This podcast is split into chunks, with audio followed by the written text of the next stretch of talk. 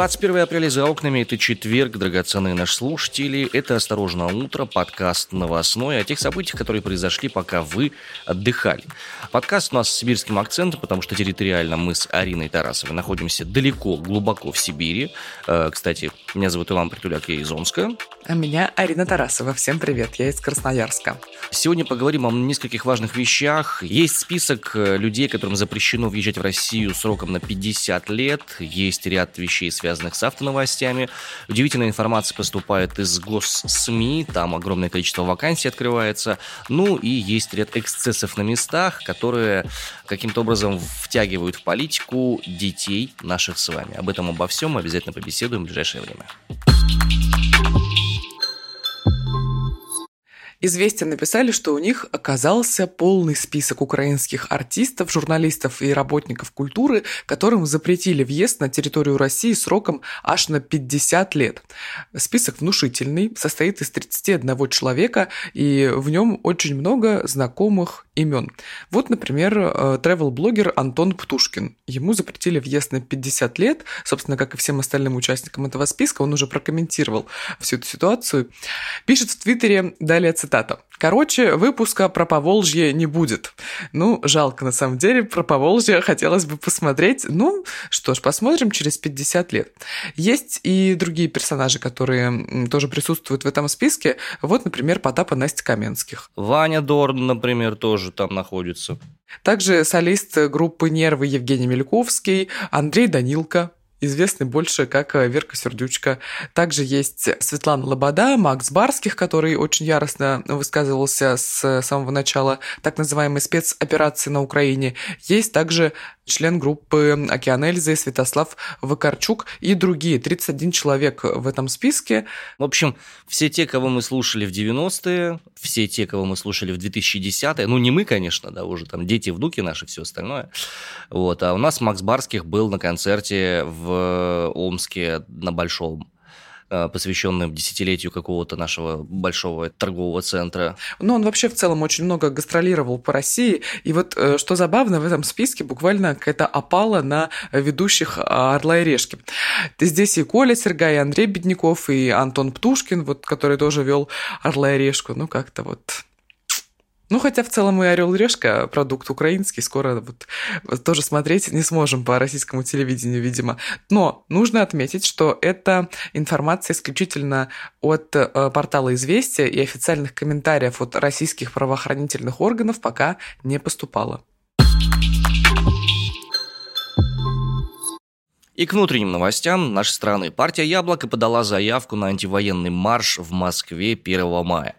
Об этом сообщает коммерсант со ссылкой на лидера фракции в Мосгордуме Максима Круглова. Напомню, раньше «Яблоко» уже подавали две заявки на подобные акции, но мэрия их отклонила, ссылаясь на что? Правильно, на эпидемиологическую обстановку.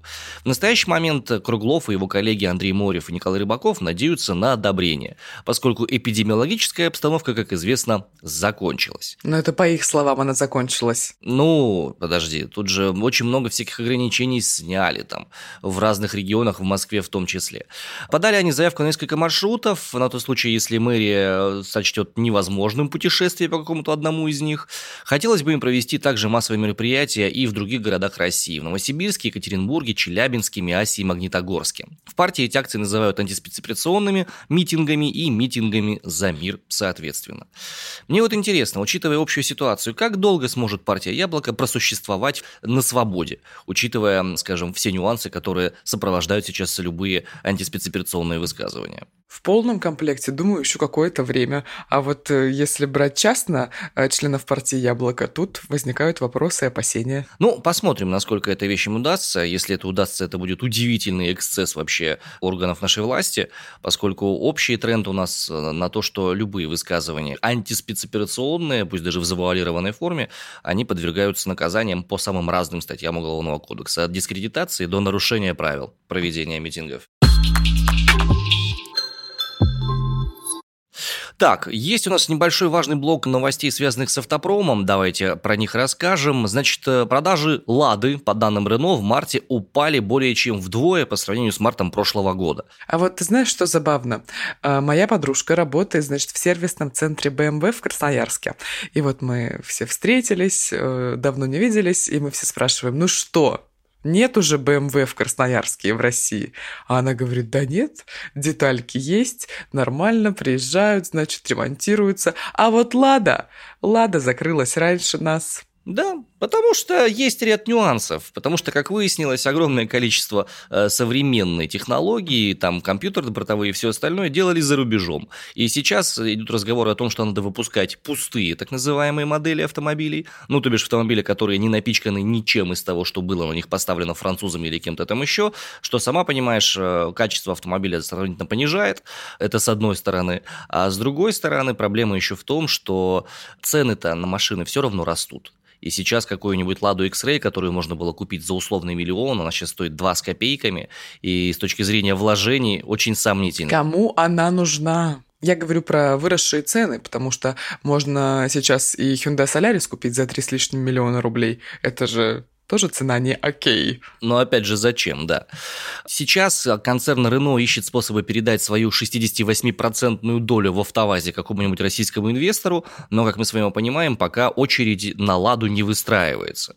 В смысле, чтобы стать соинвесторами этой истории. Поэтому пора садиться на велосипеды. Тут, кстати, недавно была информация, что более 40% россиян хотят это сделать, использовать велосипеды как свой личный транспорт. Посмотрим, как они в Сибири, много ли они тут лично натранспортят 9 месяцев зимы. Ну, ты знаешь, я, значит, э, люблю ходить пешком, и, ну, если нужно куда-то пройти, там, типа, минут 20-30, я обычно иду пешком. Если погода позволяет, там, ветер в лицо не дует 20 метров в секунду. Но, слушай, то ли я после Турции приехала и, значит, по-другому посмотрела на всю эту ситуацию, как грязно, ну, правда, ужасно пыльно. У меня тут произошел такой эксцесс, э, лопнула подошва на кроссовках, и я не заметила. И вот я прихожу домой, и у меня просто черные носки. Я думаю, это что? Почему так? А ты представляешь, через маленькую-маленькую такую трещинку, не трещинку даже, как такой... Набилась. Да, представляю. Да, представляешь, кошмар. Как неприятно было. Если бы ты могла воспользоваться услугами каршеринга, допустим, Яндекс Драйв, то, возможно, у тебя бы было все по-другому. Не были бы черные ноги. Операторы каршеринга Яндекс Драйв могут лишиться почти трети автопарка в этом году. Дело в том, что у них истекают контракты лизинговые. Они должны возвращать автомобили своим собственникам, а покупать новую технику практически невозможно из-за дефицита на авторынке. Кроме этого, перестали выдавать каршеринговые квоты, ставки по лизингу увеличились. Короче, все это приведет к тому, что тарифы будут повышаться, и популярность каршеринга у россиян будет падать. И, судя по всему, Яндекс закроет еще и это направление через каких-нибудь там полгода. Вот мы только научились более-менее пользоваться каршерингом. Стало это каким-то таким удобным способом, так сказать, передвижения. Ну, конечно, не в регионах, тут у нас в Красноярске это не такая распространенная штука, но вот, например, ближе к столице, мне кажется, это прям такая популярная вещица, и этим часто пользовались. Ну и продолжают пользоваться, пока есть такая возможность. Ну, Алис Цузамен Махан, как говорится, нет. Скоро нет. Новости из э, королевства из Британии. Суд в Лондоне выдал ордер на экстрадицию Джулиана Ассанжа в США, и окончательное решение будет принимать глава МВД. А Джулиан Ассанж, основатель Wikileaks, ему в США грозит 175 лет тюремного заключения. Неплохо. Цифры для США, в принципе, такие достаточно привычные. Про Wikileaks на самом деле говорили в десятых годах очень и очень много, и где-то там в 15-16 годах тоже продолжали говорить. Я помню, когда я пришла на журфак, это был 2017 год, мы как-то затрагивали эту тему на одном из занятий, и прям так будоражила меня вся эта история, очень было интересно, увлекательно и так далее. Wikileaks создали в 2006 году, это портал, который публиковал разную секретную информацию. Разные сливы там были, в том числе, например, про Россию. Также выкладывали секретные переписки из ЦРУ, документы, связанные с войной в Ираке, Афганистане и Сирии, ну и многое другое. Швеция завела на Ассанжа дело, но не как бы не по его профессиональной такой деятельности, а из-за сексуальных домогательств. И все это начало развиваться, потом дело закрыли, потом снова открыли. Короче, Ассанж уже э, много лет в Лондоне, э, в посольстве Эквадора он какое-то время скрывался. Туда даже приезжал Владимир Познер, брал у Ассанжа интервью, и вот в конце 2021 года уже стало известно, что экстрадиция в США должна произойти и будет очень и очень продолжительный срок, как бы можно сказать, что пожизненный, но в США обычно назначают там несколько сотен лет, несколько десятков лет, скажем так. Вот. И сейчас всем этим делом занимаются, но в конце 2021 года апелляционный суд Великобритании уже сообщил о решении об экстрадиции. Кстати, сайт Wikileaks продолжает свою работу, и я на это все смотрю, и у меня случилась такая, знаешь, невольная ассоциация с Алексеем Навальным. Ну, не знаю по поводу, насколько сильно, да. Ну, не настолько, не настолько, конечно, масштабно у Алексея Навального. Не 175 все-таки. Ну нет, я не про срок, я про работу его коллег, скажем так, его команды. Ну, вообще тактика whistleblowing – это очень характерная штука для американской культуры. В принципе, там у них есть даже и корпоративные нормы права, которые защищают людей, которые докладывают о чем-то, что происходит в компаниях, закрытых или в госорганах. Но, если я правильно понимаю, то Ассанжа собираются припереть э, преимущественно за за сливы. Жалко, жалко. Интересный был период для гласности, так называемый, как называли ее в Советском Союзе. Кстати, о так называемой гласности. Тут э, агентство новости проанализировало данные некоторых э, порталов, которые занимаются поисками работы, и, в общем, вот что обнаружили. Оказывается, число открытых вакансий в государственных СМИ достигло максимальных значений за последние годы вот в эти самые два месяца. Арти, ВГТРК, ТАСС и Первый канал сейчас ищут людей гораздо более активно, чем в 21 и 20 годах соответственно. А в чем фишка, значит? Э, есть у нас э, сайты по поиску работы, на них выкладываются вакансии, и можно проанализировать, какие вакансии где лежат, и, собственно, какие СМИ кого ищут. И, как выяснилось, гораздо больше, чем в прошлых годах это дело все происходит. Допустим, RT сейчас ищет 54 вакансии против 42 позиций в январе и 39 в 2021 году, например. Ищут редакторские позиции, ищут SMM-менеджеров, программистов и переводчиков. Усиливают, так сказать, накал и давление вот, кстати, про позицию SMM-специалиста на Russia Today любопытно. Там готовы платить от 115 тысяч рублей. Такая вот у них щедрая оплата. Ну, хотя, знаешь, такая ли она щедрая за то, что придется делать этому SMM-специалисту? К нам э, в университет в Красноярске, в котором я училась, наверное, лучше его здесь не называть, проходила там школа Rush Today для студентов журфак. И проходила она по выходным, и я смотрела сторис э, моих знакомых, которые сейчас э, заканчивают универ, и думала, о, как приятно, наверное, проводить так субботу. Ну, мало ли, кто на что учился, знаешь. Кто чем хочет сейчас деньги зарабатывать. Э, в ГТРК открыто 67 вакансий против 63 в мае и 28 в мае 2021 года, например. На Первом канале сейчас открыто всего 7 вакансий, и это тоже самое большое число вакансий с 2020 года, потому что в 2021 была всего одна, в ноябре 2020 всего 3 вакансии были открыты на Первом канале. Хотя вот говорят, что в новостях э, там буквально прям текучка кадров, текучка корреспондентов, но прям открытых вакансий, которые можно было бы найти где-нибудь на HeadHunter, я лично на Первый канал никогда не встречал. Ну вот, но а тем не менее они были. Они были, и вот сейчас их больше всего. Связывается это, скорее всего, с тем, что увеличивается финансирование сектора государственных СМИ. Да, это связано скорее с тем, что люди увольняются, и надо кому-то работать вместо них. А полагаю, что это все взаимосвязано. И то, и другое, и третье. Но есть еще агентство ТАСС, и там сейчас размещено 53 вакансии. Столько же было только в мае прошлого года. И, значит, собеседник агентства среди сотрудников ТАСС сообщил, что руководство следит за резюме, которые сотрудники размещают на HeadHunter. И если видит кого-то из своих, кто пытается найти работу, проводит с этим человеком беседу. Ну, нормально. Побеседовать это же хорошо. Почему бы и нет? Ну что ж, э, снова мы вернемся в школу, поговорим о том, чему учат там детей ваших, Иван, пока не моих. Не-не-не, моих этому, слава богу, не учат. Ну да, потому что будем сейчас говорить про петербургскую школу. Э, четвероклассникам показали выпуск передачи «Бесогон ТВ» с ограничением 18+, про, э, цитата, «происхождение нацистов в Украине».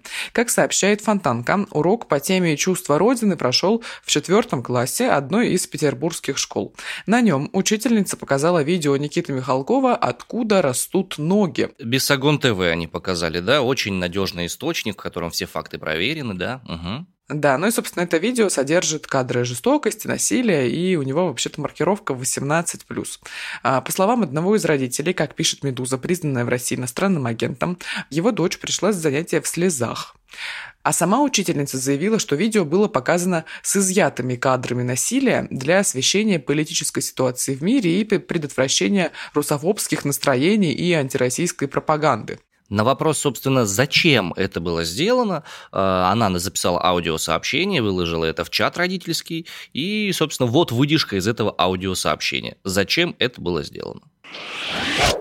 А, считаю, что э, ребенок не может быть вне политики, потому что он все равно слышит это все вокруг себя и делает неправильные выводы.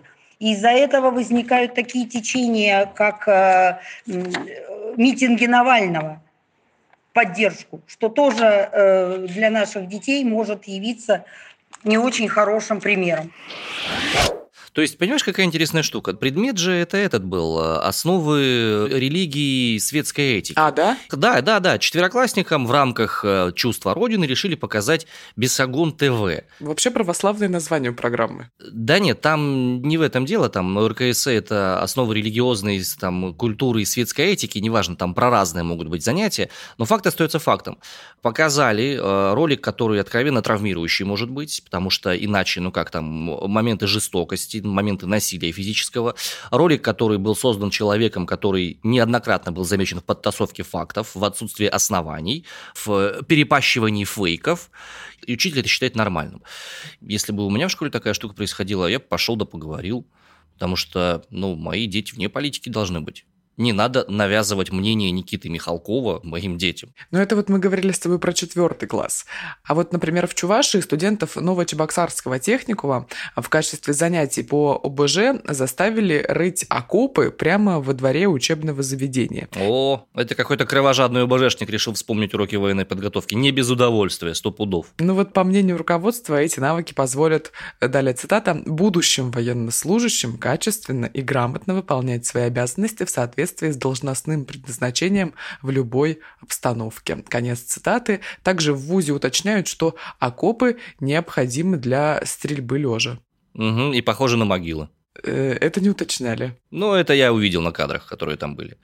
Слушай, ну, судя по всему, кто-то прям реально хочет, чтобы как можно больше детей и подростков э, с самого детства начинали постепенно проникаться идеологией всего этого дела. И а зачем нам развитие дальнейшей страны? К чему нам мирные профессии? Отнюдь. Ну вот смотри, сколько вакансий на федеральных телеканалах. Кто не хочет копать окопы, тот идет э, на телеканалы.